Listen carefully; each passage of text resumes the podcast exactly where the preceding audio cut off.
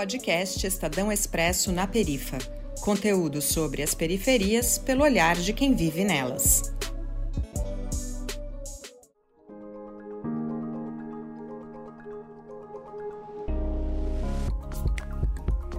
Olá, eu sou Letícia Manso, jornalista do Favela em Pauta, e hoje vamos conversar com Henrique Silveira, coordenador-geral da Casa Fluminense, sobre a integração modal e como isso afeta as periferias.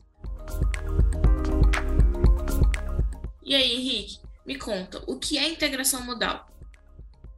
Meu nome é Henrique Silveira, eu sou geógrafo e eu estou na coordenação geral da Casa Fluminense, que é uma organização que atua no Rio de Janeiro para a construção de políticas públicas na região metropolitana do Rio. Integração modal é a conexão física entre os diversos meios de transporte, né, como o trem, o metrô, o ônibus, a bicicleta, e pode até ter conexão com o automóvel. É importante dizer que a gente tem a integração, ela tem a integração física, mas também existe a integração tarifária e a integração informacional. Na medida que todas essas integrações estão funcionando, a gente ganha muita qualidade e eficiência no transporte público. Mas, Henrique, me fala como essa integração ou a falta dela afeta a mobilidade de pessoas periféricas. Quando a gente pensa na, na, população que usa o transporte público, principalmente a população de periferia, eu acho que é sempre importante a gente ter uma visão do todo, né? Sobretudo quando a gente, por exemplo, está falando aqui do Rio de Janeiro, mas é uma realidade que se repete em vários lugares do país. A gente está falando de uma população que está se deslocando né, na periferia com um transporte caro, um transporte muitas das vezes com pouca qualidade e lotado, é um deslocamento que leva muito tempo. Aqui no Rio de Janeiro tem uma média de deslocamento de uma hora e quarenta, né, para ir da casa até o trabalho. Então, na medida que a gente melhora a integração, né, porque muitas vezes essa pessoa pega mais de uma condução, a gente reduz esse tempo de deslocamento e melhora o conforto, né, para quem vem da periferia. Entendi. Você falou da integração tarifária, né? Que é o desconto na passagem quando o passageiro realiza viagens utilizando um ou mais modais. Como essa falta de integração impacta na renda de uma família quando a gente sabe dos altos custos das passagens?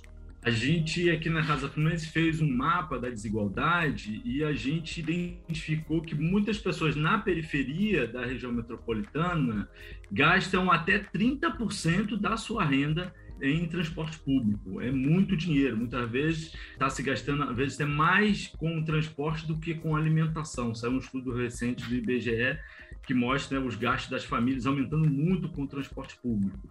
Então, o primeiro gasto das famílias é habitação, segundo é alimentação e terceiro é transporte. Mas, em alguns casos, o transporte fica acima da alimentação. Já mostra a gravidade da situação, né, da gente ter a necessidade de um transporte público com um valor mais baixo. Né? A gente precisa ter um valor mais baixo, a gente precisa ter melhores integração física para que essa pessoa não perca muito tempo se deslocando, né, que ela se desloque com, o menor intervalo de tempo possível, que essa integração ela seja confortável, Henrique, o que é necessário em uma cidade, no nosso caso Rio de Janeiro, para conseguirmos uma integração modal eficiente? Bom, o que, que o Rio precisa hoje para melhorar o seu sistema de transporte? Primeiro, o Rio de Janeiro precisa de uma autoridade metropolitana para reorganizar o sistema de transporte e coordenar esforços com as demais prefeituras da região metropolitana. A gente precisa dessa integração e dessa coordenação de esforços. Segundo, o Rio de Janeiro precisa revisar o modelo de operação dos transportes e aí repactuar qual é o papel do poder público no transporte, qual é o papel das empresas de ônibus, é, das concessionárias é, inclusive repactuar qual é o modelo de financiamento, que hoje a gente tem um financiamento que depende basicamente do, da tarifa que o usuário paga para usar o transporte.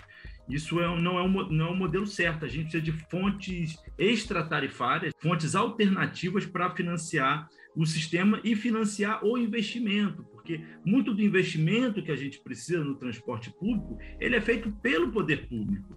Né? Então, é por isso que é necessário repactuar o papel do poder público, o papel das empresas e, e, e colocar um outro modelo de financiamento, inclusive com mais é, transparência.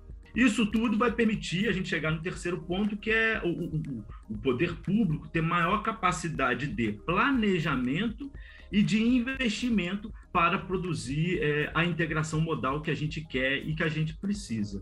Portanto, a gente precisa enxergar a integração modal, né, não de maneira pontual, mas sim dentro de uma visão mais ampla de desenvolvimento urbano, econômico e social na região metropolitana, com essa coordenação né, do, da autoridade metropolitana do, do transporte, para que a gente possa não só melhorar o transporte, mas sim promover desenvolvimento urbano na periferia porque a gente precisa urgentemente gerar emprego na periferia para que as pessoas evitem deslocamentos muito grandes né, para o centro da cidade. Bom, pessoal, ficamos por aqui. Muito obrigada, Henrique, pela participação e até logo. Obrigado pelo convite, foi um prazer participar. Conta sempre com a Casa Fluminense, aquilo que for necessário.